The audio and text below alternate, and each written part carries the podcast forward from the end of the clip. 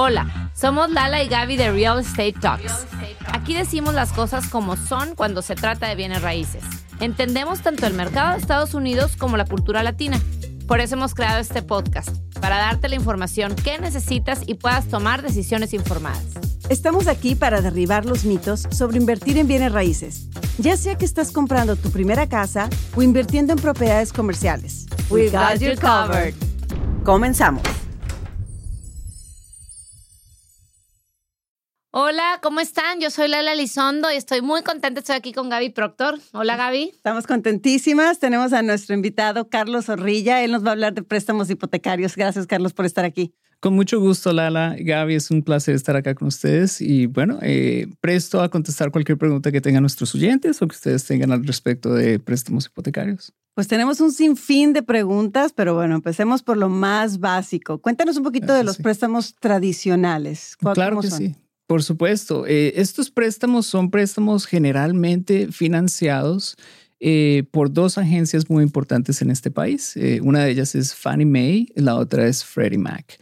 Entonces, cualquier banco, lender o broker tiene que revisar este tipo de documentación, este tipo de préstamos. Se trabajan siguiendo las guías que nos dan estas dos agencias importantes. Y esto es para cualquier tipo de trabajo, me refiero a que si son W2, que es salario, o 1099, que es para una compañía, que me hacen mucho esta pregunta. Correcto, sí. Eh, entonces las personas que son empleadas de una compañía y reciben sus pagos eh, para reportar taxes a través de un W2, eh, son personas que fácilmente califican para este tipo de préstamos tradicionales. También aquellas personas que son dueñas de negocio y reportan sus taxes tal cual eh, tienen sus ingresos y pagan los taxes eh, que se deben es, según los ingresos del año. Oye, Carlos, y por ejemplo, ¿qué hay de los extranjeros? Eh, las personas que viven en el, en el, extranjero también pueden y quieren invertir en bienes raíces acá en Estados Unidos, ¿pueden obtener algún tipo de estos préstamos tradicionales o no? Desafortunadamente, estos préstamos tradicionales son para personas que son principalmente residentes de este país o personas que están en proceso de hacer su residencia permanente. Eh, esto quiere decir son personas que tienen su permiso de trabajo o una visa de trabajo. Pero personas que estrictamente son, eh, viven y trabajan en otro país, bien sea México, Colombia o en cualquier otro país, pero quieren comprar vivienda acá en Estados Unidos, entonces son unas guías distintas las que hay que seguir y son préstamos que se van con, con agencias distintas, son inversionistas o bancos especializados en este tipo de préstamos. Y esto es algo que tú, por ejemplo, lo que decía al inicio, que tú encontrabas como, ok, esta persona necesita cierto tipo de préstamos. Tú como broker vas y buscas estas agencias que lo tienen y haces la conexión y los ayudas a que encuentren el préstamo que necesitan de acuerdo a su estatus. Exactamente. Yo facilito, yo tengo acceso a más de 100 bancos, eh, dentro de ellos wholesalers, eh, eh, más que todo. Y estos son bancos que son, trabajan los dos tipos de préstamos, préstamos tradicionales y préstamos que no son tradicionales. Entonces, es importante cuando yo hablo con un cliente tener esa conversación detallada para yo poder determinar cuál es el banco que más le va a favorecer, qué banco le va a ofrecer el préstamo que mejor le beneficia a esta persona. Ok, entonces, primero que nada es establecer las circunstancias de las personas, ir con contigo, con alguien como tú que tiene toda esta base, digamos, de Es un portafolio, exacto, es un portafolio de prestamistas o de lenders. Eh, y un portafolio muy grande de productos. Entonces, mi trabajo básicamente es facilitar para, qué, para qué tipo de producto le favorece a este tipo de persona. Eh, te voy a poner un ejemplo muy rápido. Es como cuando uno va a un hospital y cada persona es un caso médico totalmente distinto a la siguiente, ¿verdad? Es una enfermedad distinta, es un tratamiento distinto, las condiciones son distintas.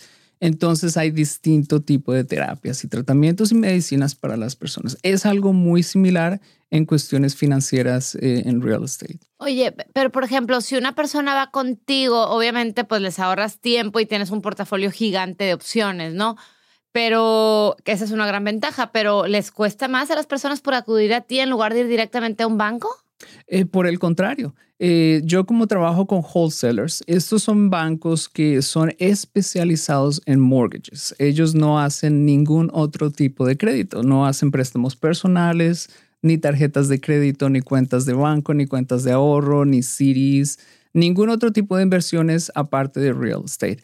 Y eso facilita que los costos sean estrictamente lo más, eh, lo, que más le puede beneficiar a una persona que aplica. Eh, si, eh, esto es distinto de retail lending. Y retail, estamos hablando de cualquier entidad en donde tú puedas entrar. Por ejemplo, un banco Chase, Wells Fargo. Bueno, no quiero mencionar muchos nombres, ah, pero pero eso se llama retail lending y ellos no necesariamente son especializados en mortgages. Si lo pensamos, ellos tienen muchos otros servicios. Entonces, es importante trabajar con alguien que es especializado para lo que estás buscando. Eso es muy importante mencionarlo porque yo, por ejemplo, muchos de mis clientes me dicen, no, yo tengo cuenta en Wells Fargo. Bueno, perdón, bueno, no voy a decir nombres, pero bueno, yo tengo cuenta en X banco. Entonces, mejor ahí, porque ahí ya me conocen.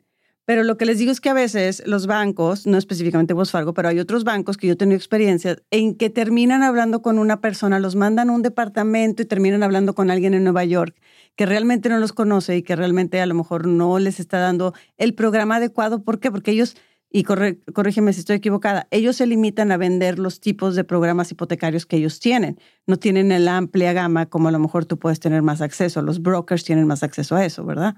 Correcto. Entonces es eh, realmente es una, en muchos casos se pierde tiempo porque en un mercado que cambia rápidamente.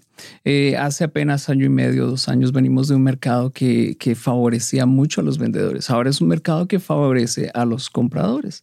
Entonces son mercados que cambian muy rápido y cuando tú necesitas invertir, pues tú necesitas trabajar con alguien que inmediatamente te dé una respuesta, sí, no, cuánto, cómo, cómo empezamos y rápidamente porque necesitas pasar una oferta el mismo día o al siguiente día.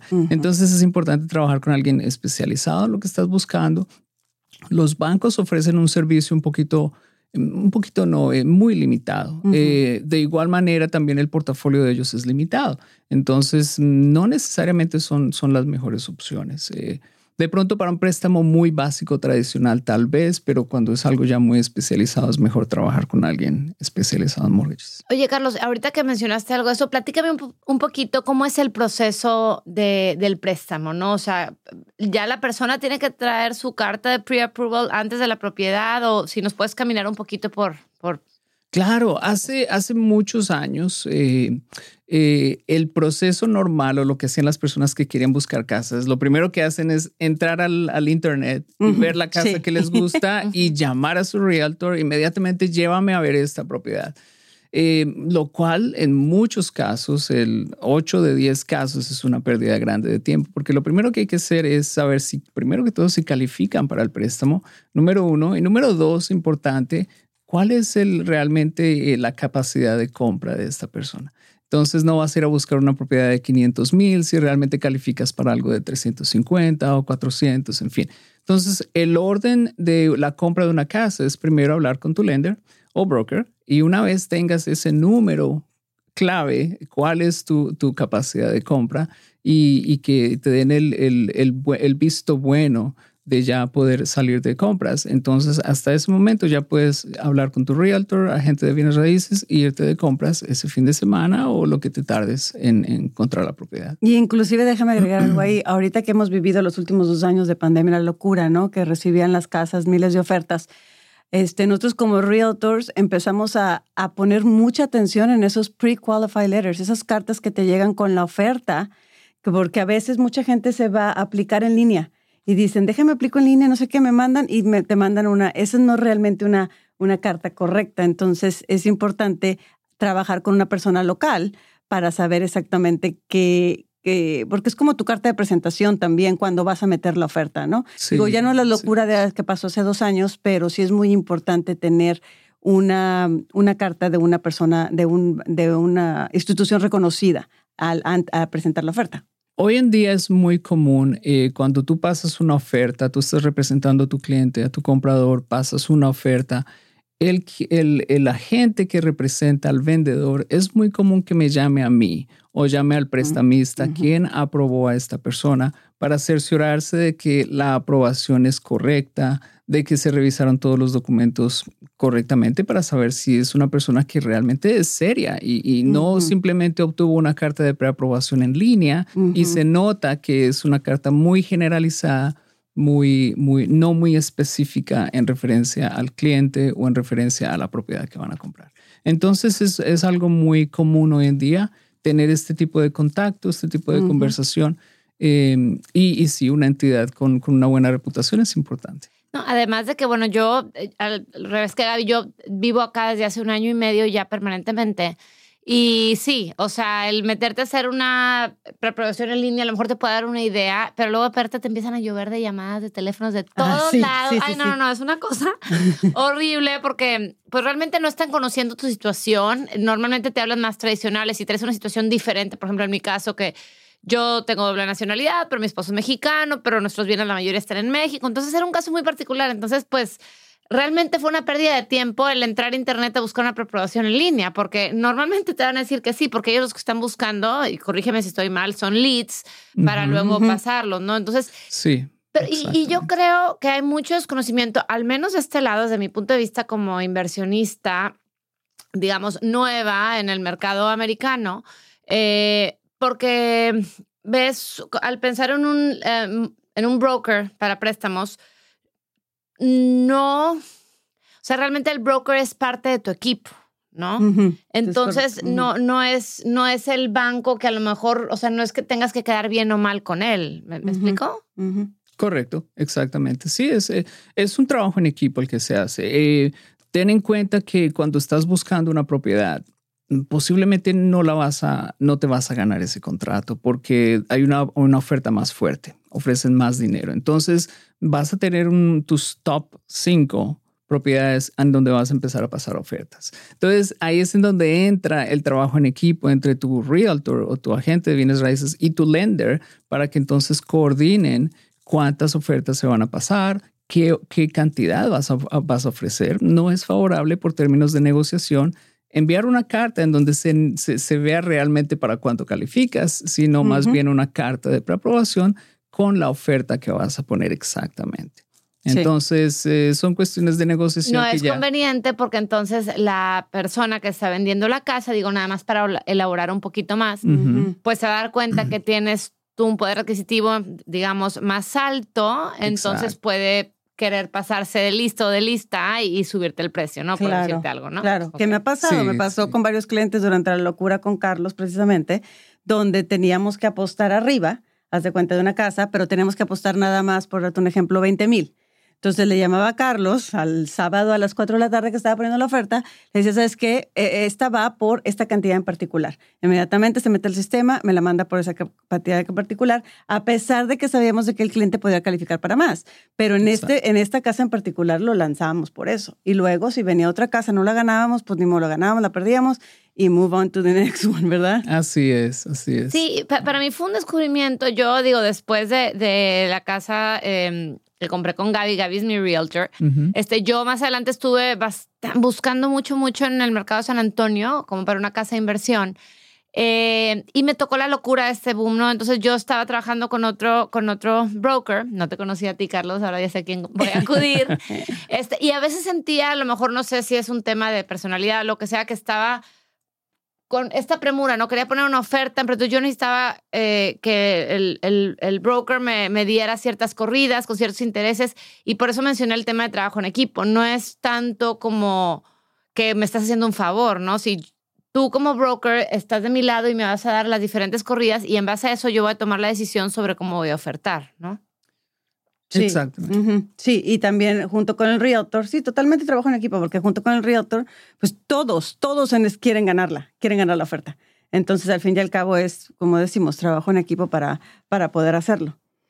¿Qué otras partes del proceso son las que siguen después de, después de eso, Carlos? Bueno, eh, el, el, el, comienzo del proceso se llama una preaprobación de crédito. Entonces, una vez ya tienes una carta de preaprobación, ya tienes el visto bueno de tu lender o tu broker, ya puedes salir de compras el siguiente paso es una vez pases una oferta, el vendedor te acepta la oferta y ya entras bajo contrato, entonces ya hay que ordenar las siguientes partes que componen el préstamo.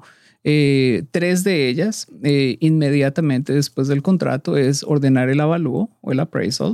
Y eso nos da seguridad a todos de que la propiedad que se está comprando realmente vale lo que estás pagando o, posiblemente más, eh, idealmente más. Y si no, pues otras negociaciones tendrán que tomar lugar. Pero ese es una de las de los de las eh, de los componentes del préstamo bien importante. La segunda parte es la póliza del título de la casa, que eso ya se trabaja con la compañía de título. Otra parte es la póliza del seguro de la casa, porque pues eh, como cualquier propiedad personal tienes que tener un seguro en caso de accidente, en caso de cualquier eh, un incendio o algo que sucede con la propiedad, el seguro se encarga de los de las reparaciones. Y los documentos restantes que ya vienen de parte de quien la está comprando, en caso de que hayan documentos que hagan falta. Eh, este proceso se tarda eh, con un equipo que trabaje rápidamente, se puede tardar tan pronto como 21 días o tan pronto como llegue el appraisal, porque el avalúo se tarda algunas dos o tres semanas en regresar. En este momento se está tardando no más de dos semanas típicamente. Y, por ejemplo, en este proceso de 21 días, yo siempre les recomiendo a mis clientes que tengan mucho cuidado con los gastos que hacen, que no se vayan y compren, por ejemplo, muebles para la casa o saquen un coche, porque tú comparas los primeros documentos que metieron, haz de cuenta para la preparación, y luego se vuelve a sacar otra vez la información al final, o nada más te aseguras que sea lo mismo, que no haya ningún cambio radical. Correcto. Eh, yo hago la parte inicial eh, para hacer la preaprobación. Entonces se corre el reporte de crédito, se revisan los ingresos, se revisan los documentos de taxes o lo que, lo que el cliente nos, nos, nos dé. Eh, para la preaprobación, pero al final del préstamo, justo antes del clear to close o la aprobación final del underwriter, el banco es quien hace un segundo chequeo mm. con, con el banco, eh, perdón, con el crédito, con las compañías de crédito, para cerciorarse de que no hayan abierto nuevas cuentas de crédito o mayores cambios importantes financieros. Y otra preaprobación, perdón, y otra verificación importante es el empleo. Hay personas que cambian de trabajo o simplemente dejan de trabajar porque tienen que viajar o tienen que hacer otras cosas. Esto es bien importante. No recomendable. No se recomienda. Eh, el trabajo en equipo realmente es crucial y una buena comunicación entre todas las partes es importante. Si, si hay algún cambio de empleo que no se puede postergar, pues es importante comunicarlo a tiempo. Si hay algún cambio en los ingresos, algún cambio en el crédito, se te dañó el carro, tuviste que cambiar el carro y financiar otro carro nuevo, lo que sea. Este tipo de cambios son importantes, pueden afectar la preaprobación, pueden en la mitad de un contrato arruinar el, completamente la, compra.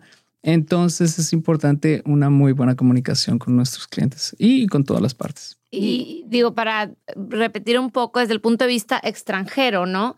Este, porque aquí es muy fácil como americano con el, con el número de seguro social, te checan tu crédito, te checan tu trabajo. Si estamos hablando de un préstamo de extranjeros, puede llegar a pasar lo mismo. ustedes verifican, digamos, las cuentas de banco allá, los ingresos, las declaraciones de, de impuestos allá. ¿Qué es lo que verifican y qué caso se ha dado que en este proceso de cierre eh, tumbe la, digamos, la aprobación del crédito? Es algo muy similar, realmente. Es algo muy similar el proceso. Eh, eh, porque vamos a utilizar lo que se llama un, un, reporte de crédito internacional. He trabajado con varios clientes de México, ellos me proveen su reporte de crédito, eh, otros tipos de, de, verificaciones también como cartas eh, de recomendación de entidades bancarias, que es más usual en, en nuestros países hispanos. Eh, y cartas de verificación de renta. Hay distintas maneras de, de verificar y asegurarnos de que estamos trabajando con un cliente que, que, que puede cumplir con las obligaciones del préstamo. Entonces, como mencionas, durante ese proceso tienes, porque puede haber algún cambio, simplemente comunicación en decirlo, sobre todo a la gente que lo está, porque como tú dices, a veces el empleo, pues no puedes, tienes que cambiar de empleo, no hay forma de, no hacerlo, pero... Muchos, eh, pero, pero decirlo o anunciarlo para, que, para ver de qué forma tú, antes de que se haga, de qué forma tú puedes manejarlo, decir, postergarlo o... Ah, hay cosas que, que son, eh, aunque son muy serias en cuanto a estos cambios financieros en, dentro del proceso de la compra de una casa, no llegan a ser graves, pero sí hay que hacer ciertos cambios para eh, continuar con el proceso y para poder cumplir con el contrato. Y eh, como ya lo sabemos, cada, cada vez que entramos en un contrato hay dinero eh, que está de por medio, así que es importante no perder o perder lo menos posible en el caso de dar un depósito cuando sea en trabajo contrato. Entonces, la idea es siempre tratar de cumplir el contrato y cumplirlo, cumplirlo a tiempo. Y en el caso que sucedan algunas de esas situaciones que cambia a lo mejor la preaprobación que ya estaba, sí hay oportunidad de corregir de alguna forma, ¿no? Si se logra, eh, em, si, se, si se sabe esta información eh, con tiempo, es eh, si se puede resolver. Claro que sí. pues muchísimas gracias, Carlos, de verdad, por, por, tomarte el tiempo, contarnos las dudas. Me quedaron 100 más, pero bueno, te vamos a traer de regreso para que nos las contestes. Así es, Carlos, muchas gracias por estar aquí. Y bueno, a nuestra audiencia les recordamos que en lalaegaby.com pueden encontrar más información relevante sobre todos los temas que aquí platicamos. O si no, pueden escribirnos a hola eh, yo soy Lala Elizondo. Yo soy Gaby Proctor. Y esto fue Real Estate Talks. Escucha un episodio nuevo de Real Estate Talks cada semana. En tu plataforma favorita para escuchar podcasts. Ponte en contacto con nosotros en lalegaby.com.